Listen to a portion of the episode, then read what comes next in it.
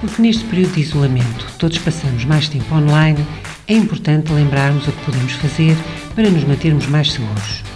Hoje, as orientações que aqui deixamos são para te ajudar a manter a segurança na utilização do teu smartphone. Dificulta o acesso ao teu smartphone.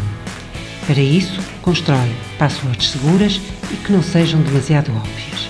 Por exemplo, nunca uses como palavra-passe 1234 ou a tua data de nascimento. Define uma sequência de bloqueio de ecrã e troca-a com regularidade. Protege as ligações de internet. Não permitas aplicações que se iniciem automaticamente sem ser necessário fazer login. Não ligues o telemóvel a redes Wi-Fi, nem faças downloads de fontes desconhecidas. Utiliza apps seguras e em segurança. Instala apenas apps fidedignas através de lojas de aplicações oficiais. E se a oferta te parecer demasiado boa, desconfia. Se encontras uma versão gratuita de uma app ou de um serviço que normalmente é pago, tenha atenção que essa versão pode conter um vírus. Verifica as permissões de acesso aos dados exigidos pelas apps.